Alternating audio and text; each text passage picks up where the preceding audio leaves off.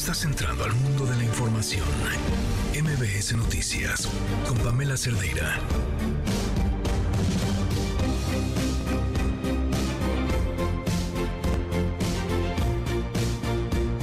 Hablemos de la rapiña. La rapiña es común tras los desastres naturales. Es un fenómeno que se repite. Pero sí creo que desde nuestra comodidad, de donde lo leamos, ya sea desde nuestros teléfonos o desde la Ciudad de México, tenemos lecturas muy distantes. La, la primera es el horror, la condena, después viene una que se hace con más distancia, que tiene que ver con la comprensión sobre cubrir las necesidades básicas. Y, y, qué pasa cuando quienes están llevando algo es algo que además eventualmente en cuestión de horas o días va a echarse a perder y que puede servir para alimentarse. Pero a mí me llamó mucho, mucho, mucho la atención en una de las entrevistas en Acapulco que una de las mujeres, mientras contaba todo lo que había vivido, haber estado al borde de la muerte, perder su casa, cuando se le nublaron los ojos, fue cuando habló de la rapiña le dolía en otro lugar. Y en este gran trabajo que también hizo Luis Cárdenas con una serie de entrevistas en Acapulco, entrevista a otra mujer, eh, al parecer dueña de una gasolinera, y la furia y el enojo viene también cuando habla de la rapiña. Y dice, ese no es el el Acapulco que salió adelante después de Paulina, ya no reconozco a ese acapulqueño. No es el Acapulco ni el acapulqueño de mis hijos. La persona que me lo decía a mí con ese dolor, lo decía como alguien que entendía que los que se robaron cosas de las tiendas de autoservicio se las habían robado a ellos. Y que esa era la razón por la que ese día en el que en algunos lugares ya se había establecido la energía eléctrica, no podían comprar porque habían dejado prácticamente vacíos todos los establecimientos. Y recuperar eso, que es la posibilidad de que las personas se hagan de bienes, va a llevar tiempo. El saqueo, más allá del desastre del huracán, hizo que además el dinero perdiera todo su valor. Muchas personas me escribieron después de ver algunos videos que compartí, danos el número de cuenta de esa persona para depositarle. No, no es dinero lo que le hace falta. Porque así le depositaran un millón de pesos, no le iba a servir de nada, porque no hay nada que comprar, salvo gasolina, que podría ser utilizada para tratar de salir, pero nada más. Ahora, entender eso, el acapare y la rapiña, más allá que un acto desesperado por sobrevivir, sino como un daño a largo plazo a toda una comunidad, nos obliga a pensar en lo que somos, porque siempre lo hemos hecho, y me refiero como, como, como especie, como sociedad, ¿Y cómo podríamos construirnos un espacio mejor? Porque no es solo Acapulco, con su inmensa desigualdad, con su inmenso problema de delincuencia. Somos las personas. Y si nos entrenamos para no corro, no grito, no empujo, si nos entrenamos para hay un aviso de huracán, voy y me resguardo, ¿podremos entrenarnos también para comportarnos después? Ahí les dejo la pregunta. Soy Pamela Cerdeira. Comenzamos.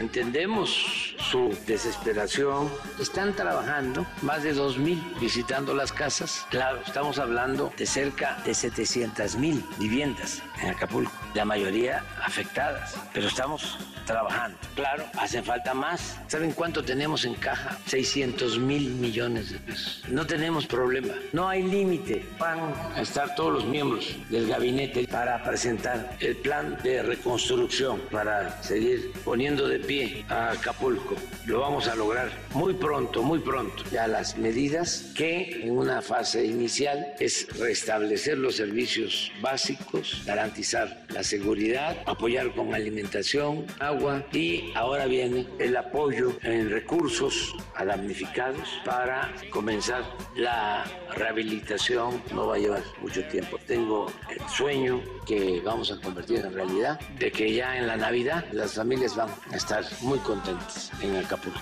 como lo merecen, muy felices. Ese es el compromiso. No va a haber amarga Navidad. Él sabe que esos recursos seguramente hay amparo, no se pueden disponer de ellos, está un debate jurídico, pero dinero tiene y tiene mucho dinero el gobierno. ¿De dónde saldría? A ver, hay demasiados fondos que yo desde la vez pasada ya aclaré, muchos guardaditos, entre ellos 170 mil millones en CENER, que no están claros hacia dónde los quieren mandar, pero yo no creo que hoy, hoy haya otra, otra prioridad que no sea Acapulco. Entonces, cualquier proyecto importante del gobierno hoy no es relevante.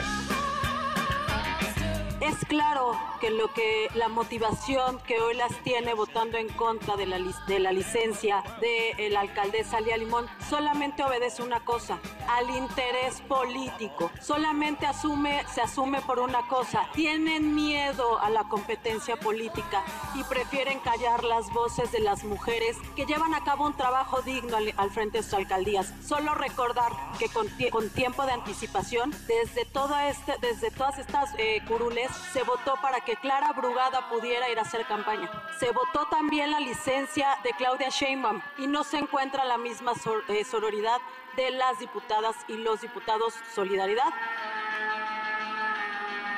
es una propuesta que hace y que ojalá quepa en el ánimo y en el corazón de quienes hoy reclaman recursos para privilegios sean donados para la gente que tanto lo necesita. Nosotros hacemos eco a ese llamado del presidente para que estos 15 mil millones de pesos que hoy están reclamando en fideicomisos algunos trabajadores del Poder Judicial vayan a donde hoy tanto se necesita y hoy tenemos 25 médicos cubanos que el IMSS ha tenido la, la de moverlo hacia Acapulco, 10 en el Hospital de Nacimiento, 4 en el Hospital Quemado y 2 en Vicente Guerrero. Pero además tenemos 9 médicos trabajando directamente en la comunidad, en la calle, trabajando, atendiendo eh, damnificados. Hay que decir que en estos tres días prácticamente que llevan los médicos cubanos ya han tenido más de mil actividades asistenciales en el apoyo a la, esta terrible tragedia. Entonces queremos vacunarnos de que no haya verdejazos y por eso tiene que haber mucha claridad en la regla de género. Todos los aspirantes firmaron de conformidad de que se iba a aplicar una regla para garantizar las cinco candidatas mujeres es senadora de la República, tiene el derecho de presentar iniciativas que se aleje de lo electoral y se acerque a lo social y que lo pueda ella fundamentar en la exposición de motivos, ¿por qué 50 mil? ¿Por qué no menos? ¿Cuáles serían los mecanismos? ¿Cuál sería el fondo y cómo se constituiría? ¿Cuáles serían, conforme a la ley de ingresos, los mecanismos para financiar y darle disponibilidad presupuestal? Se me hace que fue una muy buena intención que espero lo pueda materializar. Gracias por acompañarnos en MBS Noticias en este martes 31 de octubre del 2023. Y híjole, vaya, ¿qué, qué decir si todo el octubre hemos estado asustados, ¿verdad? Ahora, como todos somos godines de la radio, ya hemos visto así como por los pasillos de MBS van avanzando todos disfrazados porque tienen un concurso. Y en este equipo todos se vistieron de negro.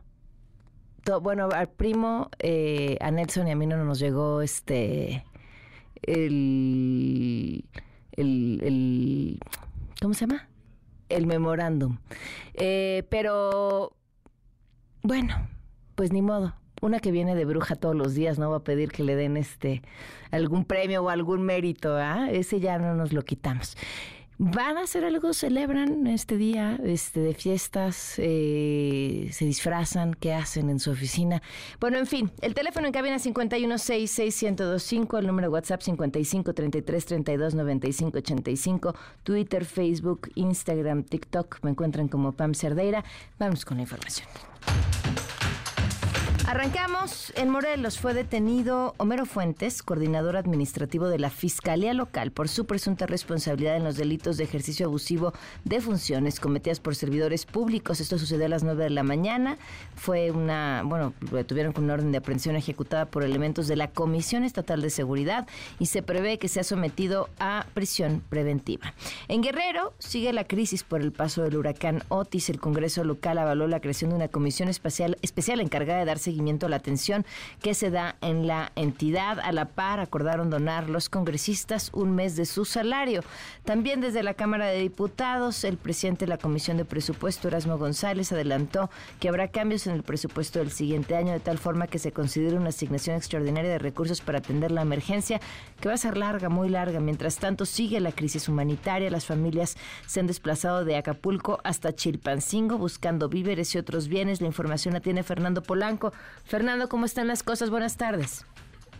¿Qué? Buenas tardes a ti al auditorio. Este martes aumentó el éxodo de familias de Acapulco hacia Chilpancingo en busca de víveres a casi una semana de las afectaciones que dejó el huracán Otis.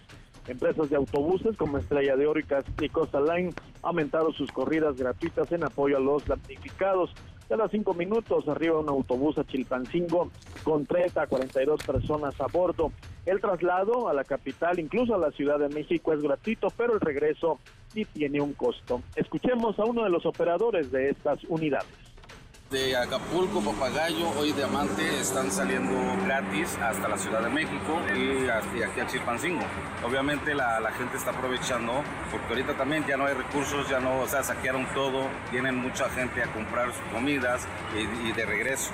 Pero de, Acapulco hacia la Ciudad de México y aquí en, pues, a Chilpancingo es gratis de, de venida. De ida obviamente tienen que comprar su boleto. Ahí lo tienes. Este martes disminuyó el flujo vehicular en las gasolineras de Chilpancingo, pero no las compras de víveres en mercados municipales y supermercados. Comentarte que también hay una gran afluencia en las farmacias de esta capital en busca de paracetamol particularmente y de insulina.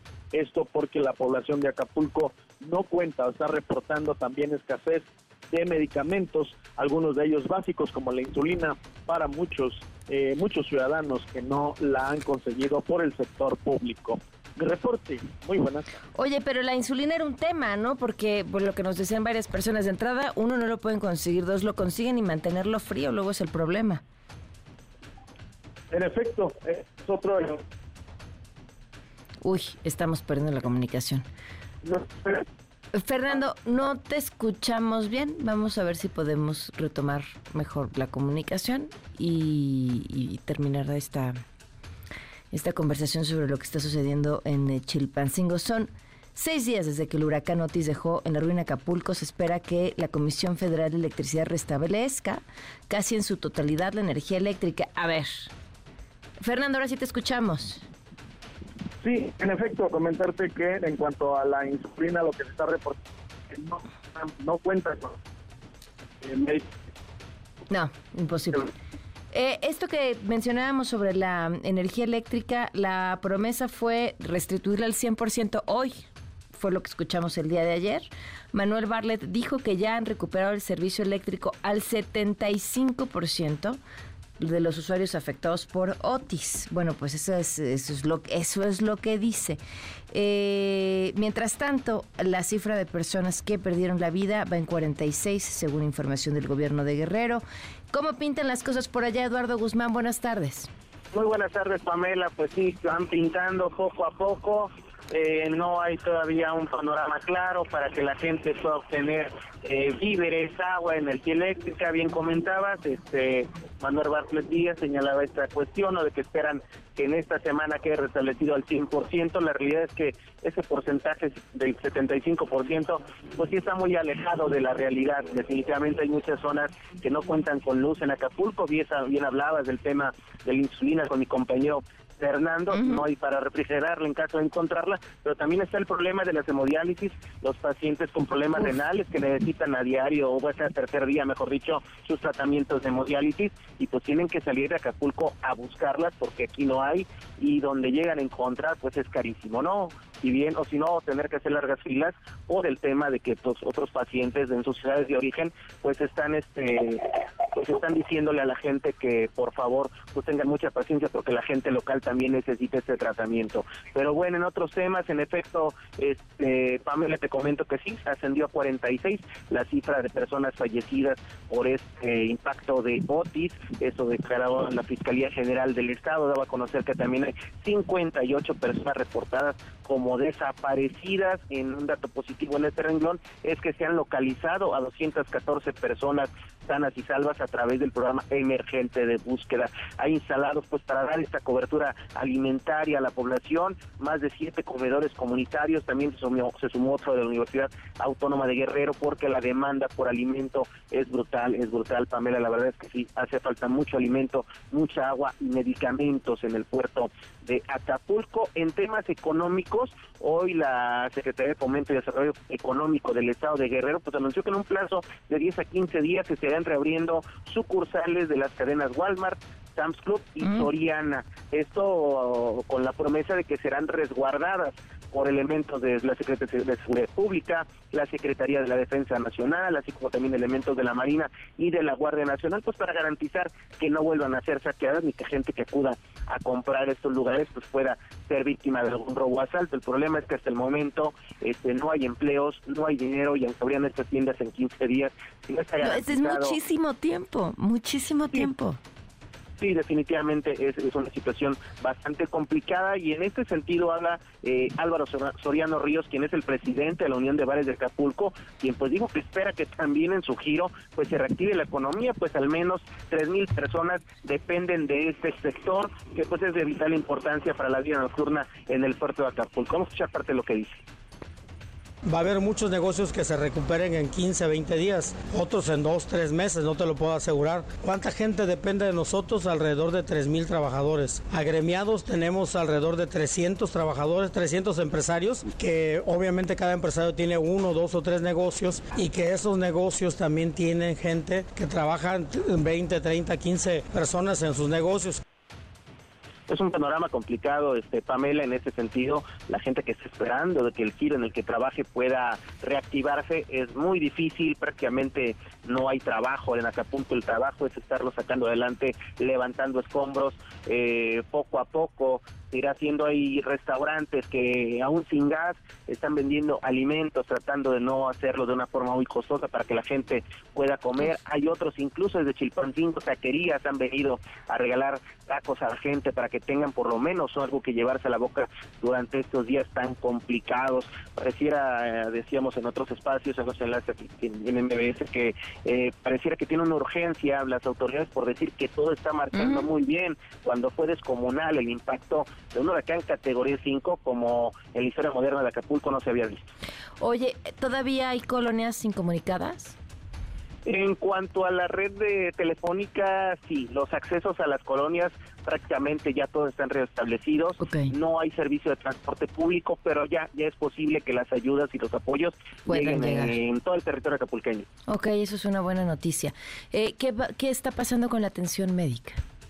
La atención médica, si bien están los, los módulos, Pamela nos reportan que tienen este, los medicamentos básicos, paracetamol, sí puede tener una consulta, pero no este, cuentas muchas veces con el medicamento requerido, ¿no? Se tiene que conseguir con particulares, y pues obviamente es muy caro, además que las farmacias fueron saqueadas, esa, esa es otra situación a, apuntar y la gente tiene que hacer malabares para tratar de conseguir el medicamento respectivo para poder atender el mal que le hayan diagnosticado, ¿no? Pero poco a poco se va dando las atenciones médicas. Hoy el gobierno municipal de Acapulco, hay que decirlo, se está apretando en el tema ya de ir limpiando las calles, no solamente de las hojas, troncos, láminas, sino de la basura, que la gente ya no puede seguir guardando en sus hogares, tiene que sacar a la intemperie y eso nos puede generar un foco de infección. Sin embargo, ya están trabajando empresas forzadas en este sentido porque no nos conviene, además de tener un Acapulco destruido, tener un Acapulco enfermo, Pamela.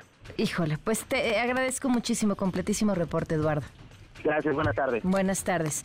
Por otro lado, la Universidad Nacional Autónoma de México anunció que va a mantener abierto su centro de acopio en el estadio de CEU hasta el viernes 10 de noviembre, todos los días, incluidos sábado y domingo, de las 10 de la mañana a las 6 de la tarde. Y hasta nuevo aviso y para agilizar el flujo de ayuda humanitaria, la autopista del Sol, con sus cuatro casetas en Paso Morelos, Palo Blanco, La Venta y La Venta Vista, están dando acceso libre, sin cobro, para poder apoyar a la población damnificada. Por su parte, en su conferencia esta mañana, el presidente Andrés Manuel López Obrador se comprometió a que en Navidad Acapulco estará rehabilitado.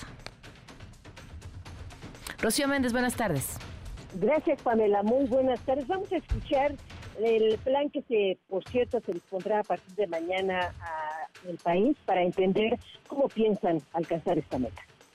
Entendemos su desesperación. Están trabajando más de dos mil visitando las casas. Claro, estamos hablando de cerca de 700 mil viviendas en Acapulco, la mayoría afectadas. Pero estamos trabajando. Claro, hacen falta más. ¿Saben cuánto tenemos en caja? 600 mil millones de pesos. No tenemos problema, no hay límite. Van a estar todos los miembros del gabinete para presentar el plan de reconstrucción, para seguir poniendo de pie a Acapulco lo vamos a lograr muy pronto, muy pronto. Ya las medidas que en una fase inicial es restablecer los servicios básicos, garantizar la seguridad, apoyar con alimentación, agua y ahora viene el apoyo en recursos a damnificados para comenzar la rehabilitación. No va a llevar mucho tiempo. Tengo el sueño que vamos a convertir en realidad de que ya en la Navidad las familias van a estar muy contentas en Acapulco, como lo merecen, muy felices. Ese es el compromiso.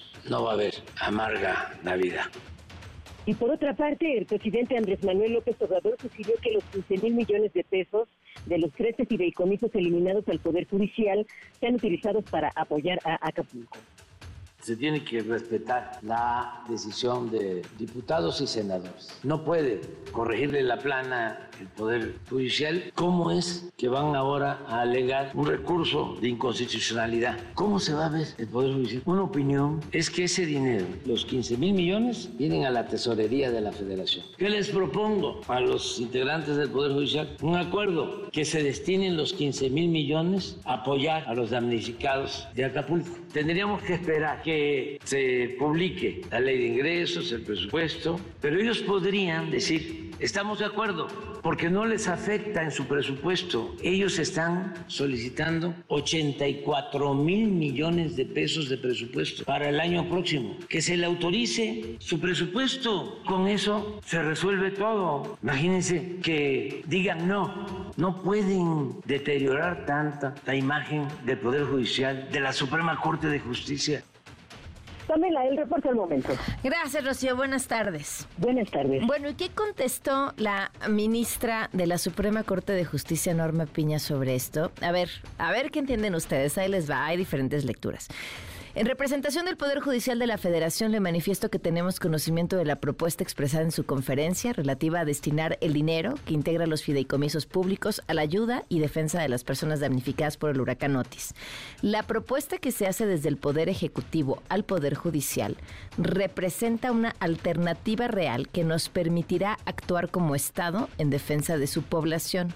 Trabajaremos en conjunto por la recuperación de las personas más afectadas para devolverles el derecho al futuro que les fue suspendido y buscar asegurarles en el menor tiempo posible condiciones de igualdad para continuar con su proyecto de vida. Como lo he manifestado antes, desde el Poder Judicial estamos obligados a garantizar los derechos de todos los integrantes de nuestra institución. Lo anterior, al margen que desde que inició el año, mi administración ha venido trabajando en un proyecto de reingeniería tanto de los fideicomisos como del ejercicio del presupuesto asignado, en lo que con el objeto de que por un lado se garanticen los derechos y por otro lado se mejore el uso y aprovechamiento de los recursos públicos para el cumplimiento de los fines sociales, como sin duda este caso se requiere.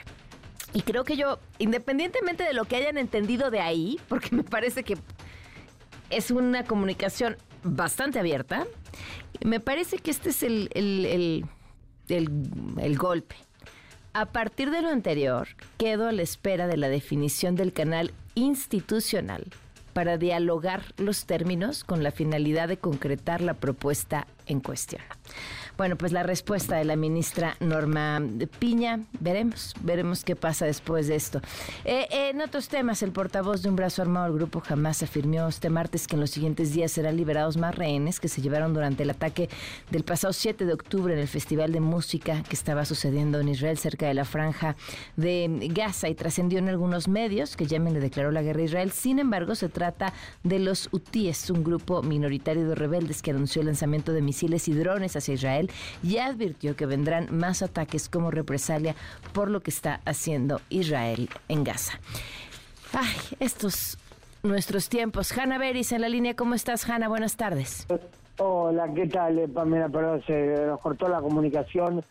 Bueno, acá volvemos a compartir con los oyentes eh, algo de lo que está ocurriendo en la guerra desatada por la masacre de Hamas eh, cometida el 7 de octubre, aquel sábado temprano en la mañana en las comunidades civiles israelíes aledañas a la frontera, masacre a la que Israel respondió con un contraataque cuyo declarado objetivo, se dijo, era destruir, asestar un golpe eh, mortal a la infraestructura armada de la organización Hamas para que no pueda constituir más una amenaza a la población civil israelí.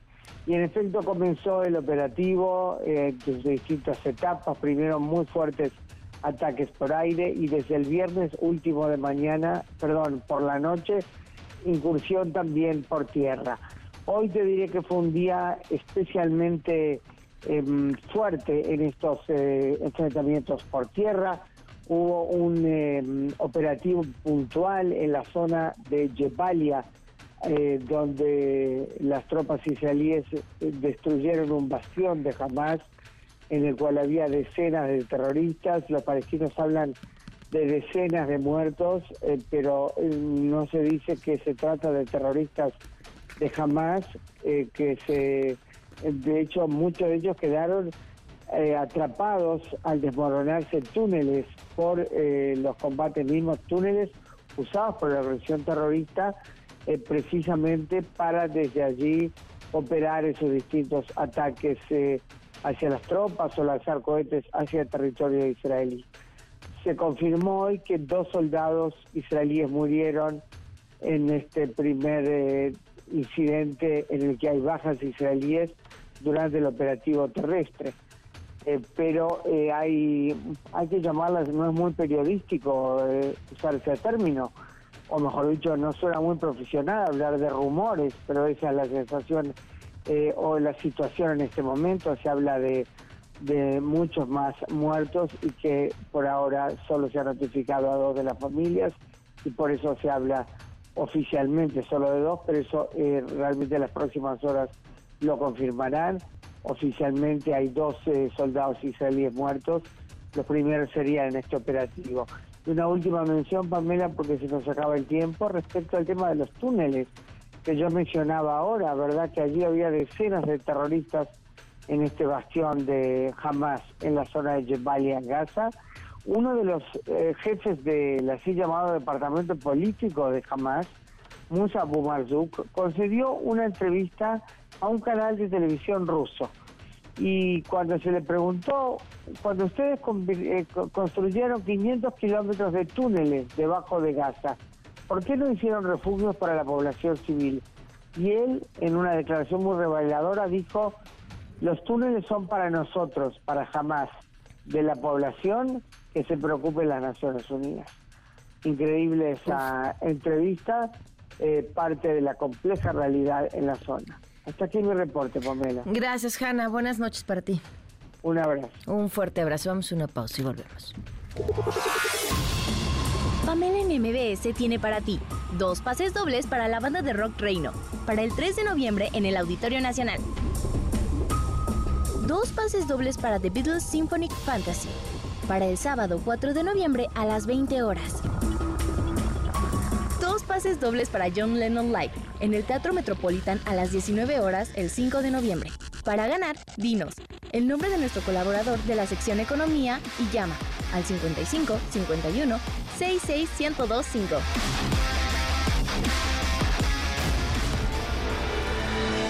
Quédate en MBS Noticias con Pamela Cerdeira. En un momento regresamos. Estás escuchando MBS Noticias con Pamela Cerdeira. Y, todas hemos sido conmovidos por una serie de imágenes que vienen de lo que está sucediendo en Acapulco y creo que una de las más emocionantes es esta imagen de la oficial Arisbet Dionisio Ambrosio, un elemento del agrupamiento Zorros de la Secretaría de Seguridad Ciudadana de la Ciudad de México, amamantando a un bebé que tenía dos días sin probar alimento. Nos acompaña en la línea la oficial. Gracias por estar aquí. ¿Cómo estás? Hola, eh, pues bien, gracias a Dios. Cuéntame, ¿cuándo llegaste tú con tu agrupamiento a Acapulco y qué fue lo que dio pie a esta imagen que ya le dio la vuelta al país? Llegamos aquí el día miércoles para amanecer jueves y pues nuestras labores son de búsqueda y rescate. Ok. ¿Y en qué zona estabas cuando encontraste a ese bebé? Ah, la verdad es que este, ignoro las calles exactas, pero pues es aquí en la zona de Acapulco, la parte alta, eh, al irnos entrevistando con, con las personas, obviamente para ver qué tipo de apoyo requieren, obviamente para retirar escombros o algún tipo así, pues obviamente yo me percato que el niño este, se encuentra llorando. Continúo con, con la gente con la que me estaba entrevistando y termino con ellos y continúo viendo al, al bebé que pues sigue llorando, a lo que me da, da pie a que me acerque con las personas y les pregunte en específico por el, el bebé que sí estaba un poco inquieto. Y dicen, sí, este, creo que es hambre lo que tiene. Entonces, pues yo les dije que sí, les podía, le podía dar un poco de pecho ya que yo me encontraba este, amamantando. Y me dijo, pues sí puede, este, sí, y me lo, me lo dio y pues obviamente empecé a darle pecho a lo que pues el bebé agarró rápido, rápido la, la teta y pues esperé a que concluyera. Terminé y le di el, le di el bebé nuevamente a, a la señora y me equipé nuevamente y continuamos con nuestra labor. Oye, cuéntame, tú evidentemente entonces acabas de ser mamá, ¿qué edad tiene tu bebé?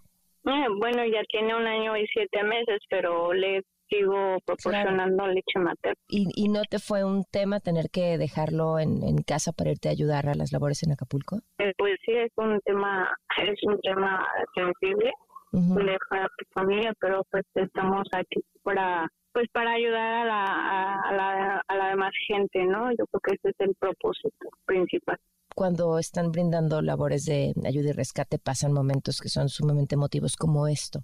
Eh, ¿Es lo más eh, impactante que te ha pasado? ¿Qué otras cosas has visto desde que estás ahí? Pues es que aquí es un tema muy general. La verdad es que en el recorrido se van viendo varias cosas. Pues uno no se imagina, ¿no? No, no se imagina la, para empezar, por falta de servicios, pues se acaba completamente todo, todo, entonces se vuelve una vida muy complicada. ¿Y cómo están ustedes durmiendo? Porque finalmente, pues si no hay luz, agua, comida, eh, para los cuerpos de rescate también es un tema complicado. ¿En dónde están ustedes? Pues mire, nosotros eh, contamos con la logística pues necesaria, ¿no? Necesaria. Entonces, este, pues es por ello que estamos aquí es lo justo y necesario para poder sacar adelante a las personas que, lo requieren. Qué duro, ¿no? O sea, dar, eh, te, enseñan a ayudar, eh, algo como auxiliar, dando pecho a un bebé, es algo que no viene en ningún manual de la academia.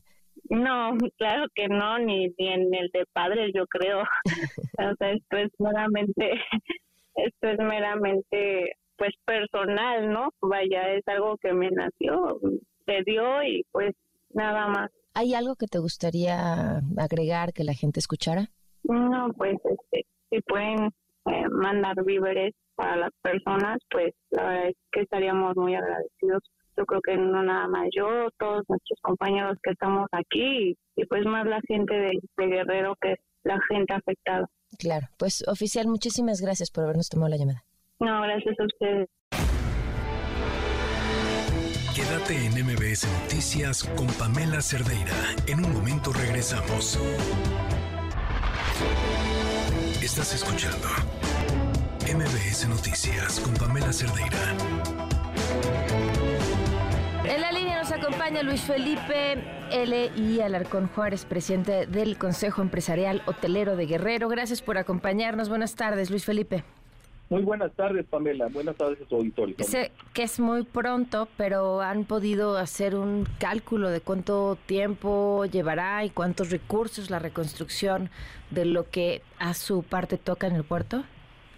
Sí, eh, considero pertinente establecer primeramente, eh, hacer patente que nuestro presidente constitucional y hacer el reconocimiento a él, Andrés Manuel López Obrador ha emitido ya un decreto, pero en el cual, pues vaya, da el primer paso de muchos más que ya dio antes, de este legal para la reconstrucción de una manera objetiva, la cual se hace ver en una, eh, como no es una actividad preponderante la que nosotros tenemos como hoteleros, es decir, demasiado preponderante, eh, este decreto se basa en, en algunos estímulos fiscales en los cuales eh, hay una extensión de algunos impuestos que son de manera inmediata y que obviamente impactan a, los productores y los prestadores de servicios, llámese de cualquier tipo, pero en este caso hablaremos de hoteleros y restauranteros que estemos vinculados. Este es un primer paso a un plan que nosotros ya estábamos establecidos. Pero quiero aprovechar en, este momento y derivado de la importancia que tiene, Pamela, tu, tu programa, comentar que a nombre del sector hotelero, y restaurantero del Estado de Guerrero, pedimos la reconsideración y ampliación de la exención de pago a otros rubros que no tiene contemplado hasta ahorita esta extensión gubernamental, como es el pago de nómina, que ya lo tenemos encima, el pago de seguro Infonavit e incluso el 2%. Obviamente sí tienes mucha razón. Ha habido diversas especulaciones de cuánto y cuánto tiempo va a tardar la reconstrucción que quiero decir que para hablar de reconstrucción efectivamente eh, debemos de enfocarnos en dos momentos. El momento en el que apenas se están haciendo las, incluso los censos. Hay lugares muy, muy serios en que han estimado en al menos 250 mil millones de pesos la reconstrucción parcial de lo que es Acapulco. Pero hablemos de otros momentos y los quiero puntualizar muy bien porque hablemos de dos momentos. ¿De qué estamos hablando? ¿Estamos hablando de hoteles, de restaurantes, de todo o solamente de Acapulco y de los ciudadanos, de las vías transitables? Yo, yo quisiera hablar eh, definitivamente que Acapulco, gracias a todos ustedes, los visitantes, ha sido un ícono mundial. Y solicito a ustedes también que sigan visitando no solamente Acapulco, nuestros hermanos ustedes pueden ofrecer eh, más ofertas turísticas. Tenemos la de Chilpancingo, la de Tasco, que ya está muy pronto a celebrarse en esta semana que viene. Eh, a partir de mañana e incluso el Catiopan, Pueblo Mágico, Tista de Guerrero, Chilpancingo, vaya, hay lugares donde tenemos otros atractivos. Entonces, sí, la reconstrucción se va a hacer en dos momentos, una construyendo y otra permitiendo que todos aquellos visitantes que nos estén escuchando, que, que quieran viajar, por favor, visiten Guerrero. No solamente háganlo por ustedes, porque se la van a pasar muy, muy bien. Y la reconstrucción es así. Eh, estos estímulos fiscales que vienen en este decreto, que es prácticamente de lo que se trata, eh, no, entendí tu lectura. ¿Son suficientes? ¿No son suficientes? ¿Lo, lo ven con buenos ojos? Eh, veo que la mayoría de ellos prácticamente operan hasta diciembre eh, y, parece que esto va a llevar una recuperación mucho más larga que tres meses. Sí, así es. Dos, más bien. Sí, Sí, sí, así es, Pamela. No tenemos ahora sí que, bueno, ni siquiera el, lo, el, censo preliminar.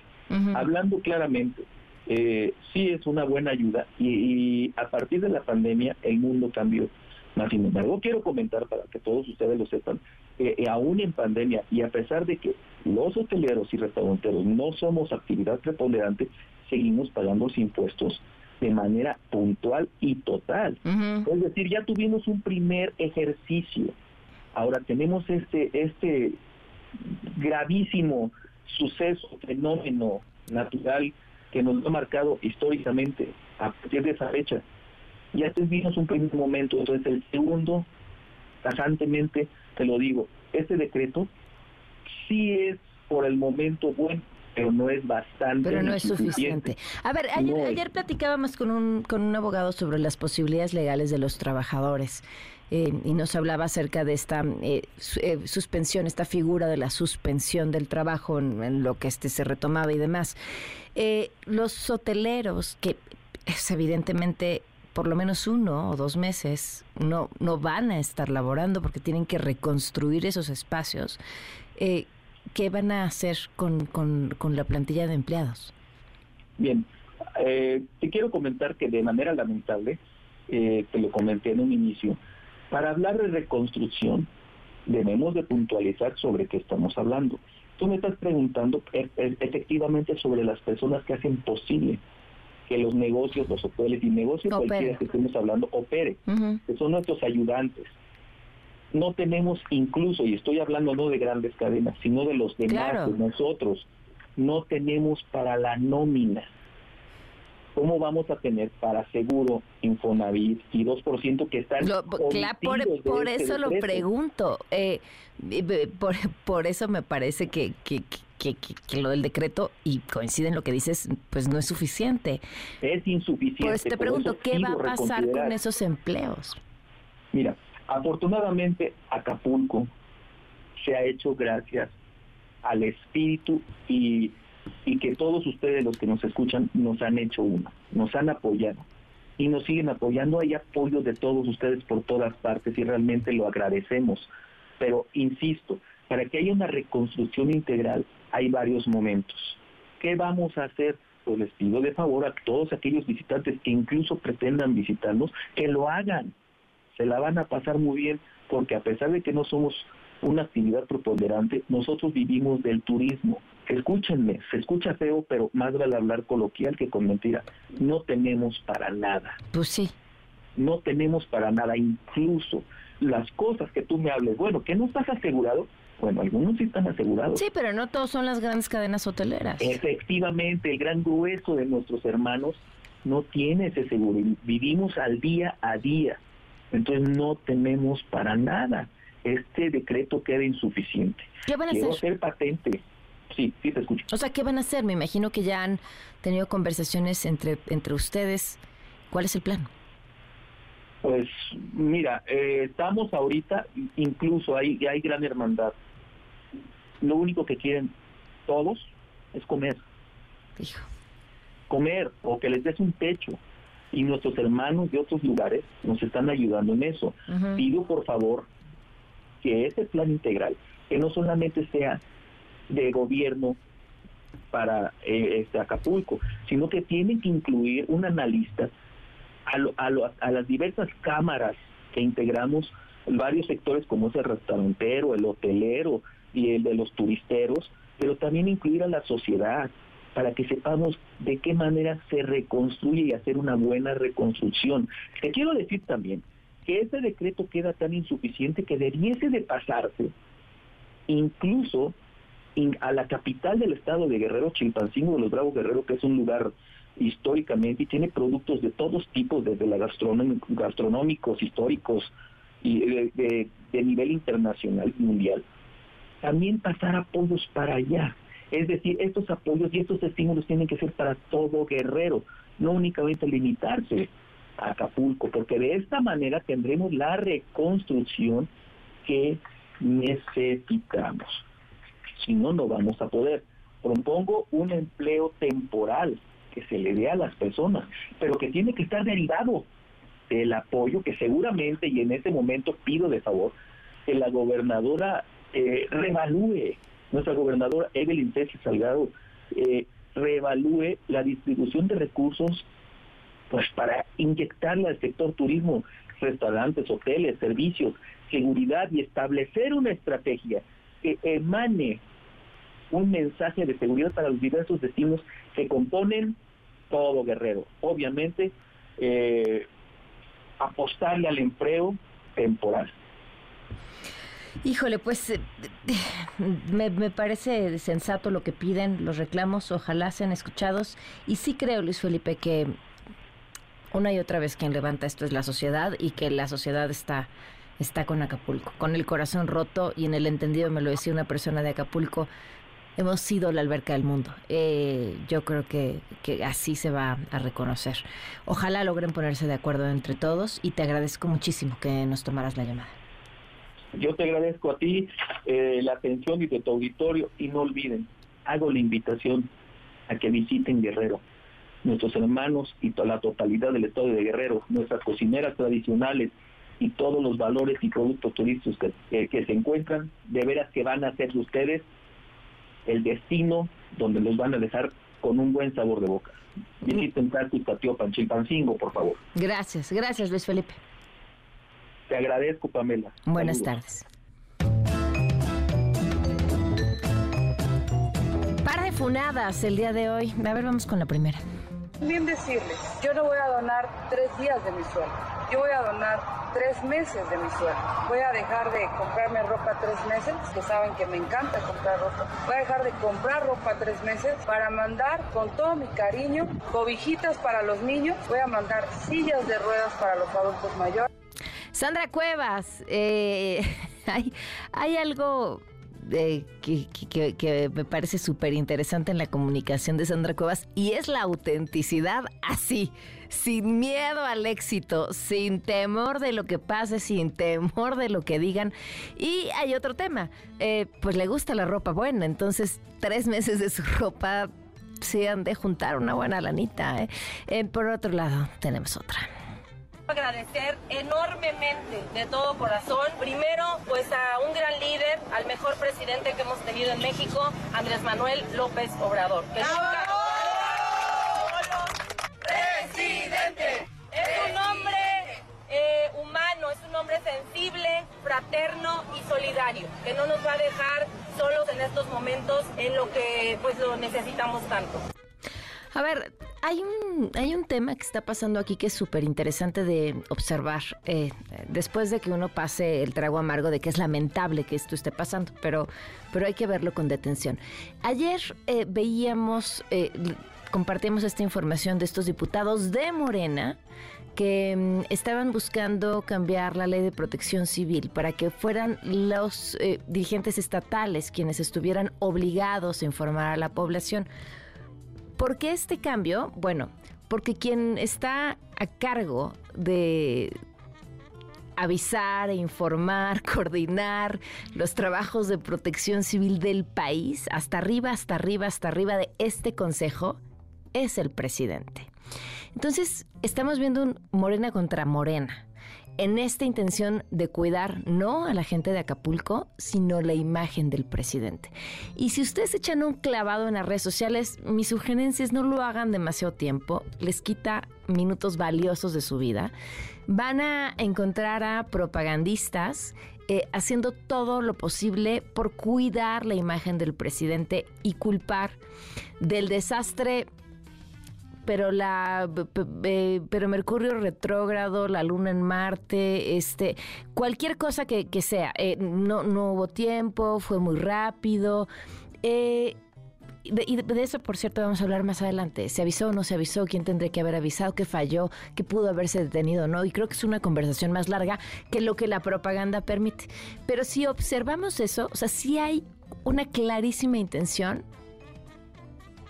por limpiar la imagen del presidente más rápido que las calles de Acapulco. Y eso es de vergüenza.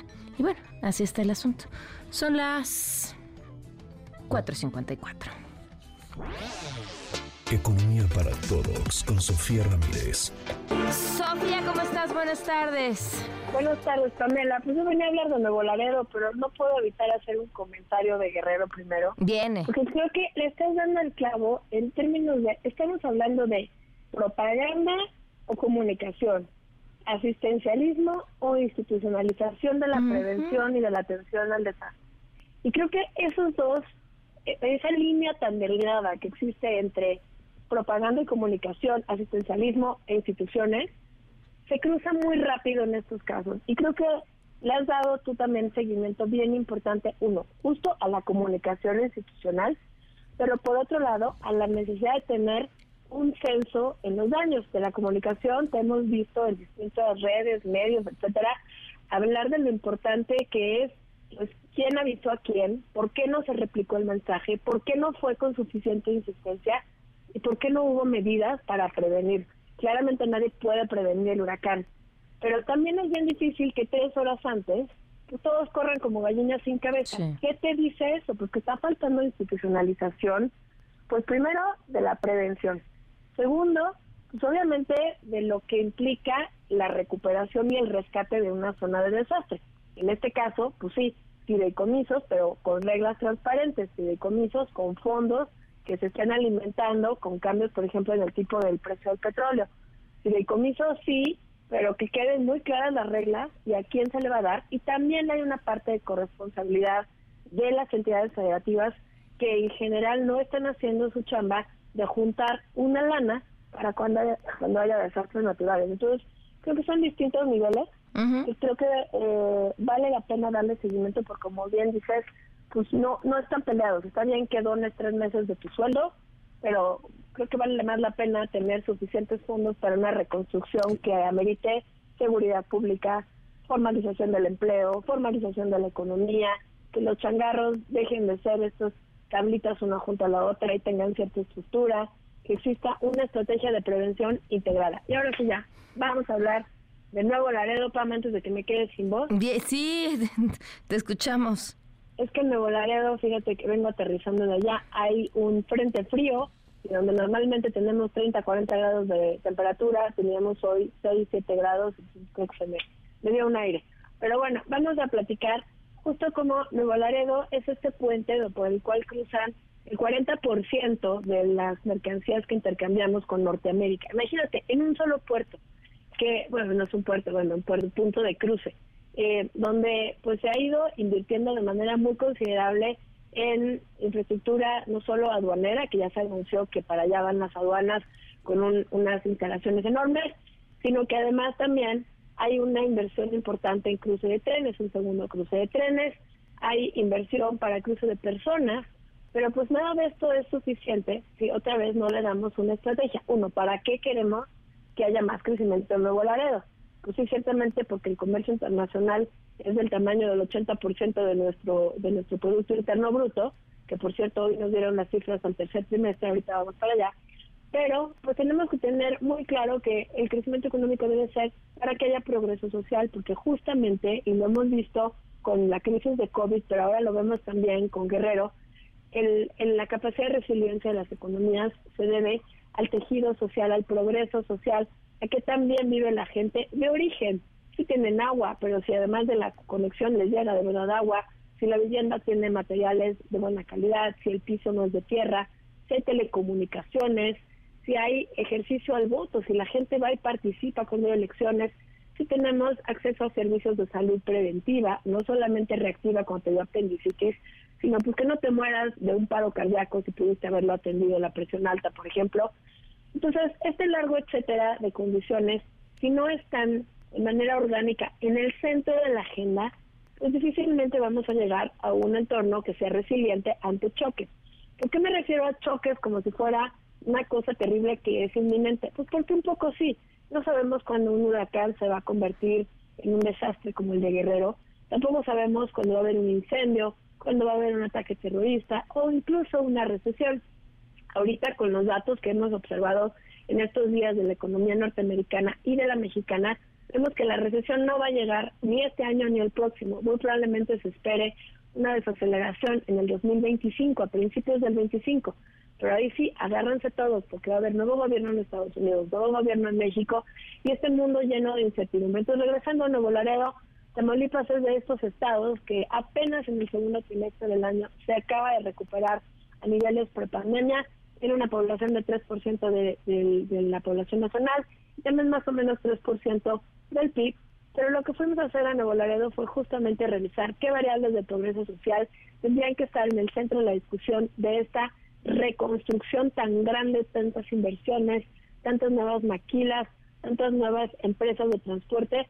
Y te puedo destacar tres. La primera es sin duda la percepción de inseguridad y la tasa de homicidios, que están todavía por arriba del promedio nacional, a pesar de que ha habido una mejora en los últimos años. Número dos, tenemos unas brechas de género terribles. En todas donde hay maquiladoras se presenta eso y por eso es tan importante poner la atención al new shoring. Eso de que si hay carencias de mano de obra, pues importamos o traemos gente del sur, sureste. Hay que tener cuidado porque si no damos las condiciones de seguridad mínima para que las mujeres se trasladen a las maquiladoras o para que tengan movilidad social y pues disminuyamos el embarazo adolescente, hagamos que el embarazo adolescente no signifique un truncamiento en la educación formal, vaya, todas esas cosas de paridad de género, Nuevo Laredo tiene todavía un amplio margen de oportunidad. Y para cerrar los otros dos son participación electoral y cobertura de educación superior. Y no solamente es educación superior, digamos que todo el mundo vaya a la universidad, tiene que ver con hacer de la vocación de Nuevo Laredo pues también un lugar donde haya confluencia de investigadores, de universidades técnicas, de, de escuelas técnicas, de oficios, para que realmente podamos integrar la automatización, la inteligencia artificial y este nuevo mercado, por ejemplo, de choferes, transportistas de un lado a otro de la frontera, que realmente sea beneficioso no solamente, digamos, para la frontera, sino para todas las familias de las personas a ambos lados, porque sí, el New Shoring nos agarró desprevenidos de ambos lados de la frontera, no solo en México, también en Estados Unidos hace falta infraestructura y ojalá podamos construir cada uno de estos focos de eh, inversión que están llegando con el New Shoring bajo esta lógica de identificar no solamente cuáles son las ventajas competitivas en términos económicos, sino cuáles son los rubros en términos de desarrollo social, de progreso social, que cada administración local tiene que voltear a ver, porque pues sí, la policía municipal no se construye en dos años, la participación electoral no se construye si no hay buenos candidatos, la cobertura de educación superior toma tiempo y requiere de la mano de las universidades y del sector privado. Entonces, con eso me quedo, Pam, y seguimos platicando el próximo martes. Muy bien, Sofía, que recuperes tu voz. Te mando un fuerte abrazo. Gracias a ti, hasta luego. Gracias, vamos a una pausa y volvemos. Quédate en MBS Noticias con Pamela Cerdeira. En un momento regresamos. Estás escuchando MBS Noticias con Pamela Cerdeira.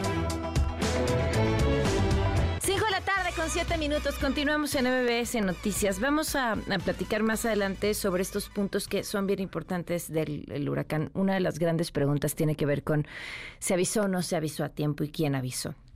Eh, quiero dejar así unos puntitos ahí que creo que son importantes. La primera es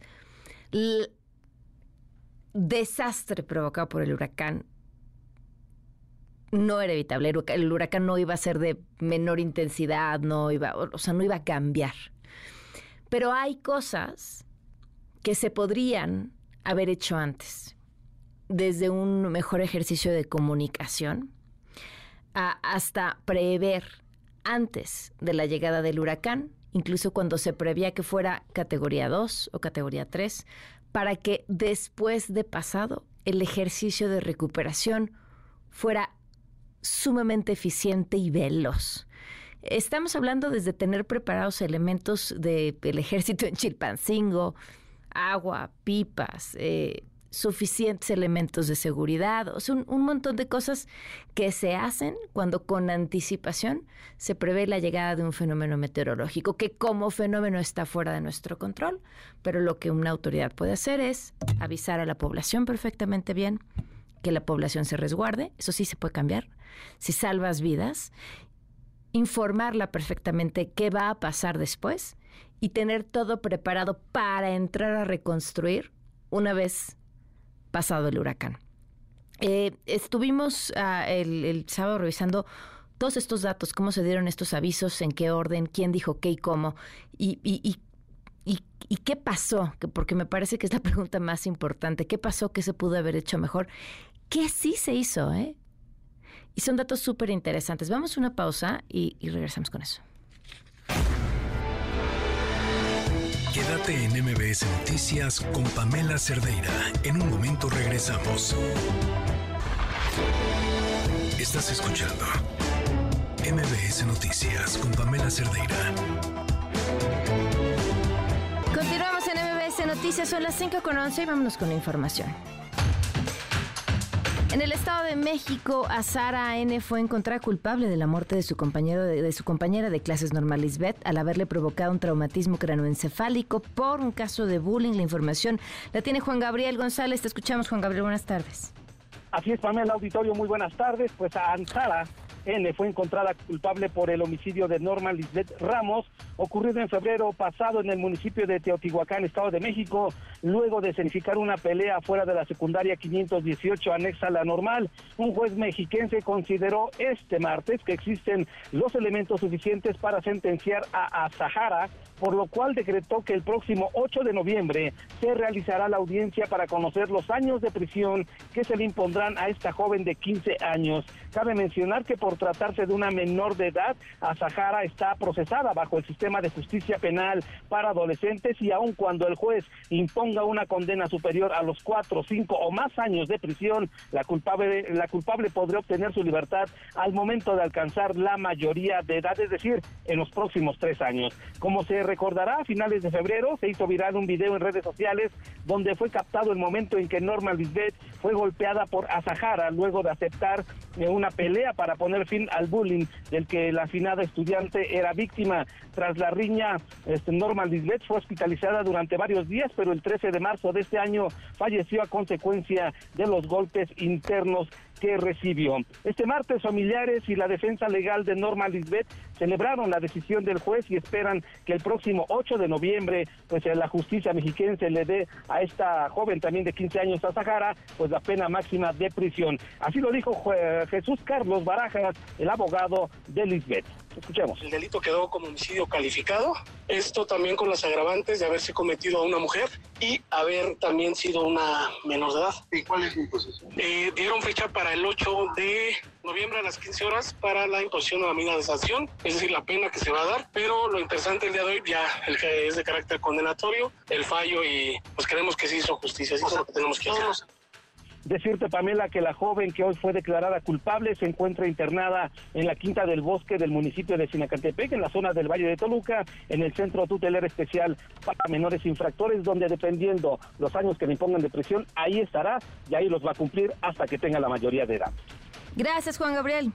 Gracias, buenas tardes. Qué historia, ¿eh? Oigan, y escuchen esto, según la Fundación Mexicana para la Salud Hepática, en nuestro país las enfermedades hepáticas son la cuarta causa de muerte. Por ello, el cofundador y presidente honorario del Comité Científico de esta organización advirtió que el hígado graso puede causar complicaciones como cirrosis y después cáncer. A cuidarse.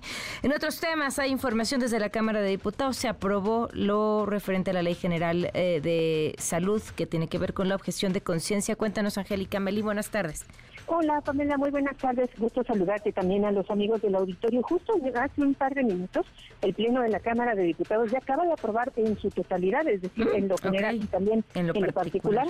Exactamente, esta reforma en materia de salud por orden de la Suprema Corte de Justicia de la Nación les pidieron a los legisladores ajustar estas disposiciones en materia de objeción de conciencia para evitar violaciones a derechos tanto de los eh, doctores, del personal médico que pues eh, quiere ejercer su derecho a no practicar determinados tratamientos médicos o atender a determinados pacientes en, determinadas circunstancias y también, sobre todo, el derecho a la salud de las personas que requieren atención médica. Esta votación en lo general fue de 304 a favor, 101 votos en contra solo de los legisladores del Pantamela y hubo 13 abstenciones en esta votación. En lo general, en lo particular, también ya se aprobó, se le hizo un cambio a esta reforma que se va a ir al estudio al Senado de la República. Al presentar el proyecto, el presidente de la Comisión de Salud, el diputado de Morena, Emanuel Reyes, explicó parte de lo que contiene este dictamen que se ajustó por orden de judicial. Vamos a escucharlo Estas tienen por objeto coadyuvar a erradicar la vulneración del derecho humano a la salud de las personas usuarias de los servicios sanitarios a quien se les puede llegar a negar o a restringir el acceso a la salud, como pueden ser los trasplantes de órganos, las transfusiones sanguíneas, también los cuidados paliativos, la interrupción del embarazo cuando éste sea necesario, el uso de anticonceptivos de emergencia, entre otros. Asimismo, garantiza el derecho a la objeción de conciencia como un derecho individual del personal médico profesional y de enfermería también le pone límites al ejercicio de la objeción de conciencia. Esta reforma que acaban de aprobar los diputados señala, entre otras cosas, Pamela, que los médicos o personal médico, enfermeras, que resulten objetores, que no quieran atender determinados casos médicos, tendrán que notificarlo previamente a la institución en la que prestan servicios, que ellos son objetores de conciencia y a mm. través de los mecanismos que determine la autoridad de salud. No podrán invocar objeción de conciencia cuando esté en riesgo la vida de un paciente y cuando, eh, cuando se trate de atender a emergencias médicas y cuando pues haya carga desproporcionada del trabajo para que eh, pacientes eh, tengan que ser atendidos y, cuando haya muchos casos por atender no se podrá ejercer este derecho de la objeción de conciencia. De igual modo, no se va a autorizar el ejercicio de este derecho para el personal médico que por razones éticas, morales, incluso religiosas quiera objetar cuando no haya cuando no haya suficiencia, decíamos Pamela, Pamela del personal médico no objetar Así las disposiciones que se aprobaron este día aquí en San Lázaro se van al estudio al Senado de la República. Qué interesante. Muchísimas gracias, Angélica. A ti, hasta luego. Hasta luego. El martes, personas afectadas por el caso FICREA se manifestaron en diferentes, bueno, este martes, en diferentes puntos de periférico. La información la tiene Juan Carlos Alarcón. Cuéntanos, Juan Carlos. Buenas tardes. Efectivamente, Pamela, gracias. Muy buenas tardes. Ahorradores de la extinta financiera FICREA llevaron a cabo un bloqueo frente a la Torre Altiva en Periférico Norte rumbo al sur, a la altura de la avenida Tecamachal con las lomas de Chapultepec. Los manifestantes exigieron pronta solución al tema de la defraudación que en 2014 afectó a poco más de 6.700 ahorradores que vieron esfumadas sus inversiones. En distintos momentos los afectados y sus abogados han recalcado que la Comisión Nacional Bancaria y de Valores supuestamente tuvo conocimiento de los incumplimientos que en 2014 provocó la intervención de la financiera. A nueve años del megafraude, no hay solución definitiva y los manifestantes piden una vez más la intervención de las autoridades y mayor empatía con su protesta. Rafael Olvera Mezcua, principal accionista de FICREA, fue detenido en Estados Unidos en marzo de 2019 con base en una orden de aprehensión girada por un juez federal y tres años después, en marzo de 2022, fue entregado a las autoridades mexicanas. Enfrenta acusación por lavado de dinero y violación a la ley de ahorro y crédito popular. A la fecha, no existe certeza de que los ahorradores recuperen su dinero que se esfumó hace nueve años. En la zona de la manifestación, policías de la Secretaría de Seguridad Ciudadana llevaron a cabo dispositivos viales para minorar los impactos por el cierre de la circulación. Sin embargo, el bloqueo generó largas filas de automovilistas que llegaron hasta el municipio de Naucalpan.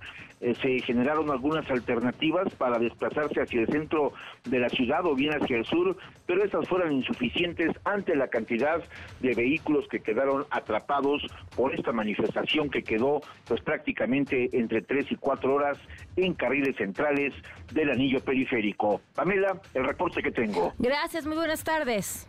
Buenas tardes. Son las 5 con 19. Una vuelta al mundo del deporte.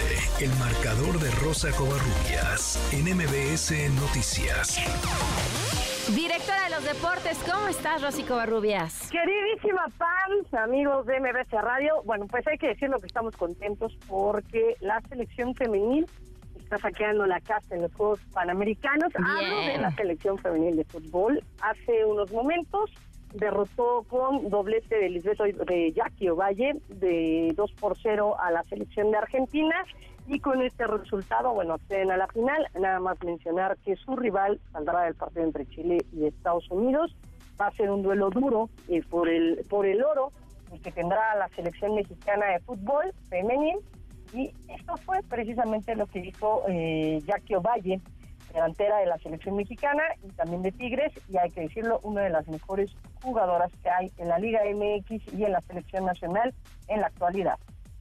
No, muy contenta. Yo creo que no lo hubieran logrado sin el equipo. Esa presión que veníamos trabajando yo creo que fue clave. Gracias a Dios se nos dio el resultado, pero te digo muy contentas de conseguir el pase a la final. Y claro, obviamente el primer objetivo es conseguir la medalla de oro. Y como te digo, yo creo que estamos haciendo bien las cosas. Vamos a corregir esos detalles que nos faltan por afinar, pero creo que estamos muy bien para llegar a la final. Sí, obviamente te digo, el objetivo siempre ha sido buscar la medalla de oro. No nos tenemos que conformar con menos. Entonces nosotros vamos al 100% por la medalla de oro.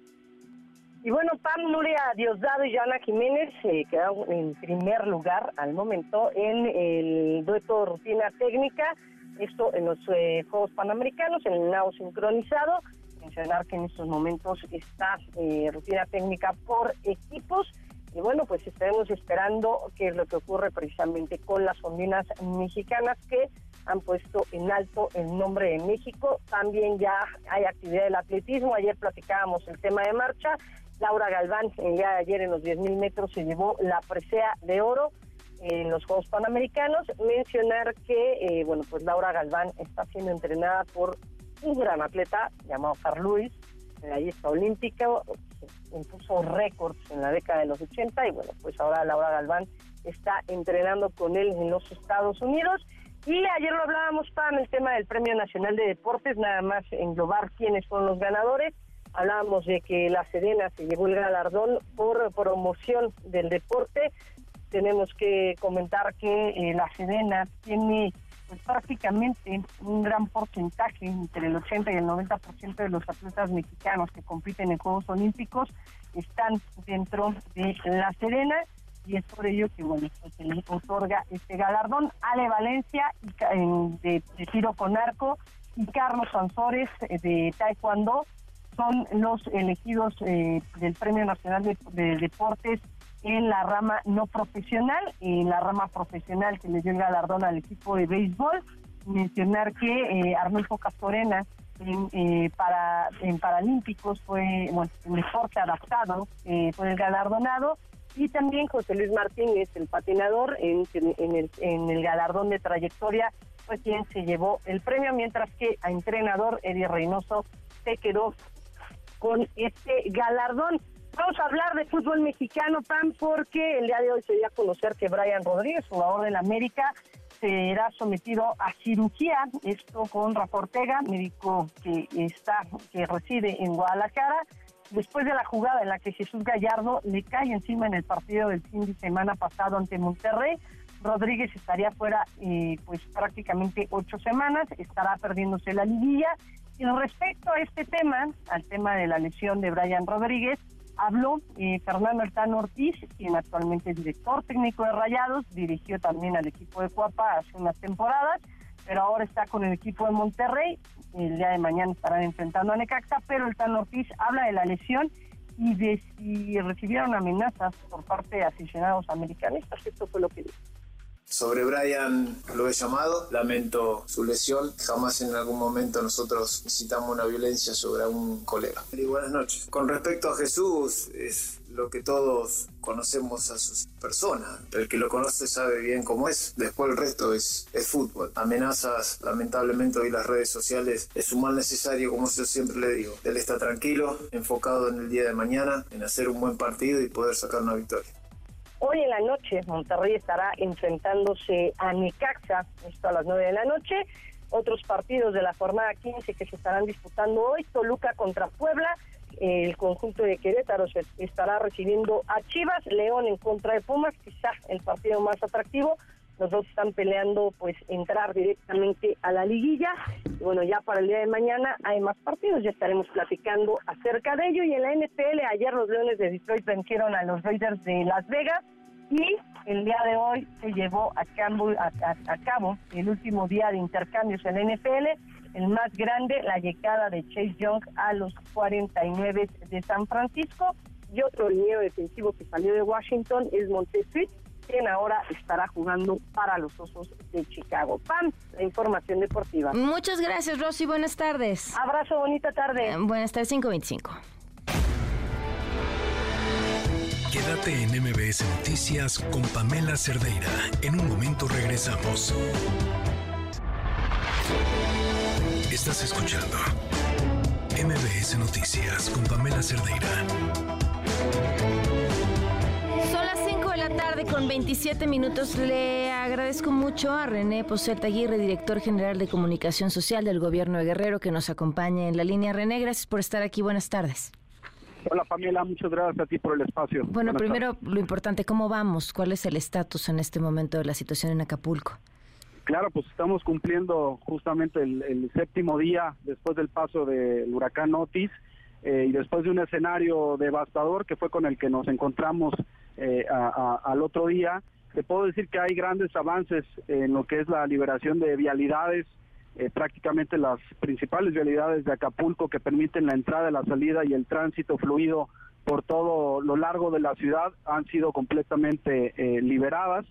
Decirte también puesto que esto ha permitido que la ayuda llegue de manera más organizada, más fluida y eh, pues, se ven grandes avances al grado que ya alguna la banca comercial por ejemplo con algunos de sus bancos ya está eh, pues preparándose para la reapertura de algunas sucursales también algunos centros comerciales eh, de los más grandes aquí en Acapulco pues ya están previendo también que en unos 10 15 días puedan reaperturar sus, sus sucursales y comenzar con el reabastecimiento de eh, sus productos para ponerlos a la venta. Entonces que el panorama eh, eh, es esperanzador en ese sentido y bueno, se debe a los trabajos constantes permanentes que se mantienen por los tres órdenes de gobierno. Oye, René, eh, pensar en 10 a 15 días abrir tiendas de autoservicio es encontrar una forma de alimentar a una población tan grande como la de Acapulco durante esos días mientras no esté. ¿Cómo van? Eh, estuve allí el domingo y la respuesta de mucha gente era no hemos recibido ayuda o es la primera despensa que recibo.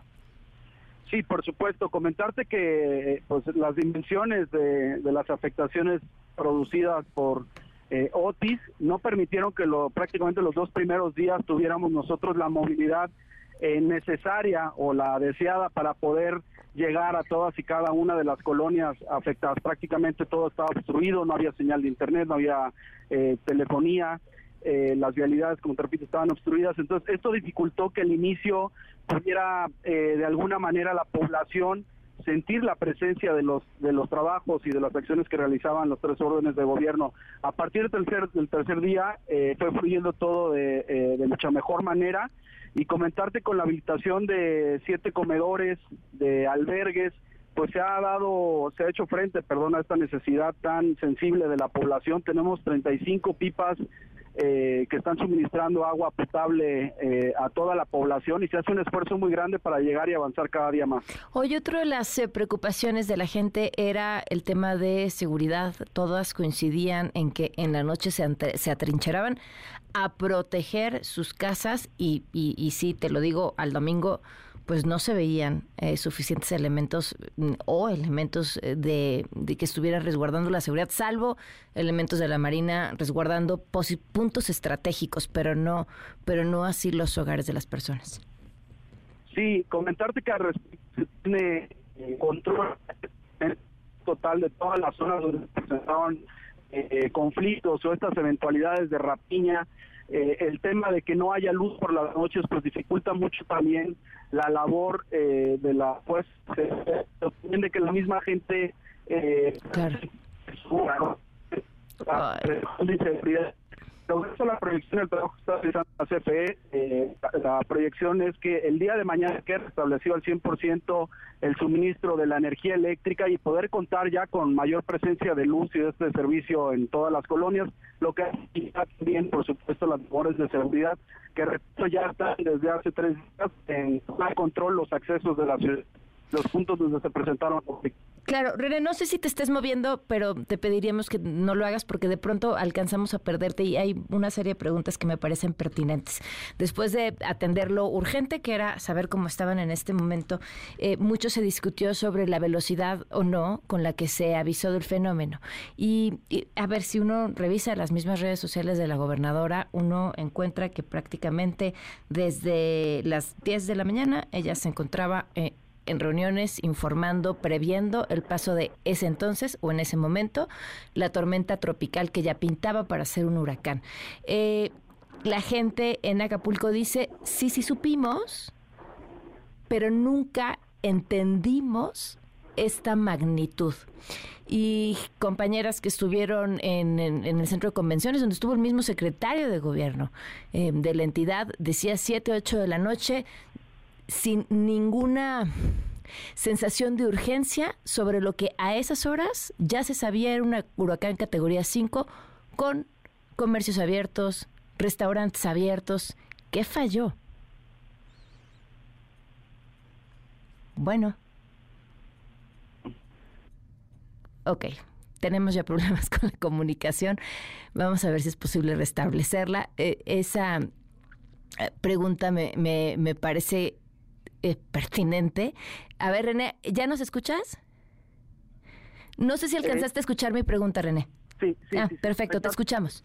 Lo que pasa es que te comento rápido, estoy atrás de una antena eh, satelital. Perfecto, no, no, entiendo, entiendo, entiendo. Listo. Eh, comentarte que sí, efectivamente, hubo una campaña de varios días este, atrás por los protocolos mismos de protección civil que así se activan en el eh, cuando se pronostican lluvias o algún tipo de fenómeno meteorológico pero eh, nada podía predecir el cambio tan brusco de categoría, porque incluso llegamos al martes, al día martes, con el pronóstico de que era una tormenta y fue eh, evolucionando de una manera drástica, pasando de tormenta a categoría 5 en tan solo 8 horas. Entonces, eh, los especialistas han calificado este fenómeno como atípico, han calificado este fenómeno como un parteaguas en la manera de pronosticar los fenómenos meteorológicos. Creo que no es eh, el tema si, si se avisó o no se avisó, porque la evidencia está en que se avisó. El tema es cómo nos anticipamos en próximos escenarios como este para poder eh, advertir con mayor certeza cómo actuar. la prevención está, la prevención estuvo, perdón, Creo que la gente estuvo resguardada, pero no fue suficiente. El paso fue devastador. No importa que estuvieras en una casa. Yo lo viví, muchos lo vivimos rompió todo lo que había a su paso, entonces no había prácticamente un lugar seguro al 100%. A ver, eh, eso es importante. Eh, quiero leer, un, es el Boletín Meteorológico General del 24 de octubre del 2023, emitido por Protección Civil de Guerrero a las 8 de la mañana del 24 de octubre y prevé eh, la trayectoria que dice así, describiendo una trayectoria que representa alto riesgo para Guerrero. 8 de la mañana. O sea, sí se estaban preparando. Insisto, yo no estoy diciendo que no le hayan avisado a la gente porque la gente lo confirma. Pero sí, pero sí me llama la atención que a las 6 de la tarde, olvídate del Centro Nacional de Huracanes, la Coordinación Nacional de Protección Civil habla ya de un huracán categoría 4 y eso no estaba siendo comunicado, al menos no a esa hora. Eh, para la gobernadora fue una hora y cuarto después que habló de, de esta categoría 4 en sus redes sociales. O sea, esta magnitud no se comunicó de forma clara a los habitantes y me encontré con habitantes pasada, pasado el huracán, cinco días pasados el huracán, sin saber, claro, porque no hay comunicación. ¿En dónde están los refugios? En dónde me atiendo si tengo un problema de salud. En o sea, este, esta es la parte que siento que, que no se dijo y no se transmitió ese sentido de urgencia. Estamos hablando de la cuestión de horas para comunicar a, cerca de un millón de habitantes. Las redes sociales eh, ante escenarios como estos pues no resultan suficientes, pero te puedo decir que las patrullas, tanto del municipio como del estado, realizaron perifoneo ya de manera... Sí, sí, sí, insisto, no estoy diciendo que no lo comunicaron, lo comunicaron, la gente lo sabía. No comunicaron el tamaño, me, me parece, pero eh, previo a eso, eh, sí quiero preguntarte porque entendemos y, lo, y hay evidencia de que desde la mañana la gobernadora se reunió y estaba atenta a ese tema, eso de eso hay evidencia, es indiscutible. Eh, ¿Cuál es, y tú me decías, desde días antes estábamos preparados porque lo hacemos siempre, esa preparación ¿qué implica? O sea, sabiendo que viene una tormenta tropical o lluvias muy fuertes o algo que puede acabar con instalaciones de telecomunicaciones, ta, ¿qué es, qué se hace en esa preparación? ¿Qué es lo que hicieron? De manera este, muy general se activan los refugios y los albergues para poder recibir a la gente, se les invita a hacer uso de ellos, a salir de las zonas de riesgo. Eh, se hace una gran campaña de difusión. Repito, yo entiendo, entiendo el punto que planteas, solamente repetir, eh, el cambio tan brusco no permitía eh, poder informar, digamos, en su totalidad a la ciudadanía que si bien, te repito, creo que se resguardó, pero es, es el primer huracán que toca así en Acapulco en toda su existencia. Creo que nadie dimensionaba cuando tú le decías vienen vientos mayores a 300 kilómetros por hora lo que esto significaba. No había eh, antecedente alguno y creo que la ciudadanía en ese sentido también se vio sorprendida, como muchos, al pensar que en un eh, que en su casa podrías estar segura porque jamás había sucedido algo así y ese es donde hay que trabajar mucho la cultura, la prevención. Creo que el número de, fallecimientos, lamentablemente, que, estamos hablando, eh, también es una muestra de, que comparado con otros escenarios o de otros huracanes, pues eh, eh, estamos hablando de no un número mayor todavía. Entonces creo que es un síntoma de la, la gente sí entendió que tenía que resguardarse, pero repito, una vez, aunque estuviera en un lugar que se consideraba seguro, esto arrasó con todo a su paso. No había un solo lugar que no se viera afectado por el paso del huracán. Eh, te, te, pregunto a ti, ojalá este, estés en la eh, posición de responder esto. Eh, llama, llama mucho la atención la 716, la gobernadora informa a través de su cuenta de X que el huracán ya es categoría 4 como te decía, una hora después de que la Coordinación Nacional de Protección Civil ya dijera en sus redes sociales que era categoría 4, y es hasta dos minutos después del tuit del presidente, donde ya se habla, porque lo pone el presidente, que es un huracán de categoría 5, y esas, eso 8 de la noche es después de que el Centro Nacional de Huracanes ya decía que se esperaba que llegara a la categoría 5. Eh, mi pregunta es, eh, ¿Sabes tú, y si nos puedes responder, si hubo alguna eh, comunicación con la presidencia que evitara que la gobernadora fuera quien lo anunciara antes? Eh, Ay, no, ¿qué tal con las líneas? Bueno, bueno. ahora sí te escuchamos. Bueno, te escuchamos. En el entendimiento siempre hubo coordinación entre el gobierno federal y el gobierno a través de la protección civil eh, más allá del de, tema de si lo anunciaba ya primero, se hizo un esfuerzo coordinado para poder anticipar el escenario que, hasta ese momento se proyectaba. Repito, el, tema cuando pasó a Huracán fue eh, muy drástico, fue eh, cuestión ahora se hizo todo lo humanamente posible, por supuesto que siempre como lo que pudo mejorarse, pero creo que, que lo sustancial Ay, René. Perdón. Ah, ya, perdón, ahora sí te escuchamos. Es que de pronto se empieza a perder. Entiendo. No, no, te, te, escuchamos. Pero decirte resumen que sí, somos y, y bueno, tratamos de la mano en este sentido. Te agradezco mucho que nos hayas tomado la llamada y ojalá Acapulco se levante pronto por todos. Muchísimas gracias. Gracias a ti.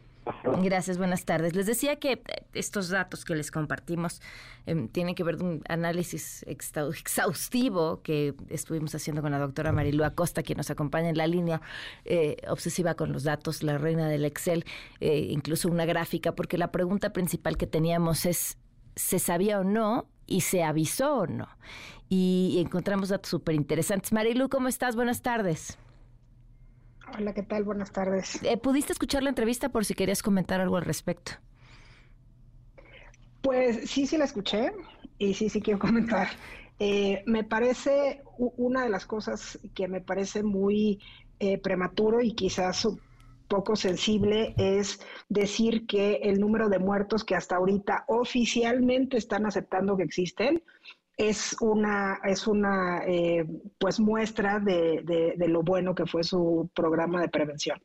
Yo creo que son dos cosas diferentes y es infinitamente apresurado y, muy prematuro decir que tenemos un, número bajo de, de número de personas muertas porque pues todavía hay personas desaparecidas que no saben en dónde están, entonces una opción es eh, que lamentablemente hayan fallecido, ¿no? Entonces creo que esa parte definitivamente no dice nada de su prevención. La otra es, eh, hay que hacer una gran diferencia entre yo posteo en Twitter, ahora X, o yo pongo en Facebook, o yo este, hago un perifoneo, que eso es compartir cierta información, que ahí sí no puedo decir nada porque efectivamente se compartió información pero no sirve de nada una información compartida si no hay una respuesta de parte de la población adecuada para poder mitigar el problema que se les viene encima. No hicieron eso. La comunicación del gobierno no logró que la población entendiera la magnitud, supiera dónde irse, conociera perfectamente bien cuáles son los albergues. O sea, hay, hay una distancia gigantesca entre un posteo en redes sociales, a lo mejor un perifoneo en donde están diciendo que cuiden a sus eh, personas mayores y a sus perritos en la playa y que absolutamente nadie reaccionó. Entonces es una comunicación fallida. Evidentemente, si hay una comunicación fallida y la población no sabe qué hacer, pues claramente su plan de prevención no funciona. Sí, a mí eh, un poco esta respuesta de avanzó muy rápido, pero pues tu secretario de gobierno estaba en un evento a las 7, 8 de la noche diciendo no pasa nada y la gente se fue a cenar y los restaurantes estaban abiertos y, ya se sabía que era categoría 5. Eso, eso me parece. avanzó muy, ¿Avanzó, muy, rápido? Sí, pero esa hora ya lo sabían. Pero, pero, a ver, aquí hay un punto bien, bien importante. Este, desde el 15 de octubre ya se sabía que en medio del Océano eh, Pacífico se estaba formando lo que se convirtió en Otis. Entonces, el 15, el 18 de octubre ya se estaba acercando más a territorio mexicano, no estaba tan cerca como, como el domingo, pero desde el 18 ya se sabía. O sea, yo creo que ya podrían haber estado haciendo cosas. ¿Qué quiere decir haciendo cosas? Pues a lo mejor previendo qué va a pasar si se caen uno, dos o los miles de postes de electricidad y de, y de torres de comunicación que se cayeron. O estar teniendo eh, eh, puesto el DN3 listo, pero listo efectivamente, pero no como listo de, ay, pues yo ya les dije que estuvieran listos y, es día que no pueden establecer un suministro adecuado de agua en, en, Acapulco para las personas que no tienen agua. Ya no hablemos de comida, estamos hablando de agua. Entonces, o sea, ya fue hace una semana y todavía no tienen resuelto la parte en donde se establece comunicaciones, comida, albergue, medicamentos. Luz, o escuchamos ahorita, no, ya mañana al 100, la promesa era que iba a estar hoy al 100, dicen ya está al 75, la respuesta de la gente que está allá es, no está al 75. Bueno, pero llevamos queriendo ser Dinamarca desde diciembre del 2020, creo. Claro. Ahora, estos datos que, encontramos, Marilu, que me parece importante compartirlos nada más con el público, porque esta, esta revisión de si se sabía o no se sabía, em, las comparamos con el Centro Nacional de Huracanes y lo que la Coordinación Nacional de Protección Civil estaba publicando. Eh, Marilu les va a compartir, si la tiene a mano, en redes sociales, una tabla de Excel hermosa que hizo, en donde en, en efecto la Coordinación Nacional de Protección Civil, creo yo, pero ese ya es mi punto personal de vista, si al menos no con el mismo sentido de urgencia que trae la comunicación del Centro Nacional de Huracanes, sí con la misma puntualidad el desarrollo de la tormenta. Ojo, incluso una hora antes de que la gobernadora dijera es categoría 4, el Centro Nacional, la Coordinación Nacional de Protección Civil ya lo estaba publicando en sus redes sociales con cinco likes, ¿eh? O sea, tres comentarios. Eh, que es un poco lo que dices, ¿no? Sin efectividad alguna en la respuesta de la población, pero sí lo estaban comunicando. Lo que pasa es que, a ver, de alguna manera eh, es imposible decirles no lo comunicaron porque sí lo comunicaron. O sea, ahí están los tweets, ahí están los posts en Facebook, ahí está, ahí está la reunión de la gobernador, eh, gobernador en la mañana del mismo martes.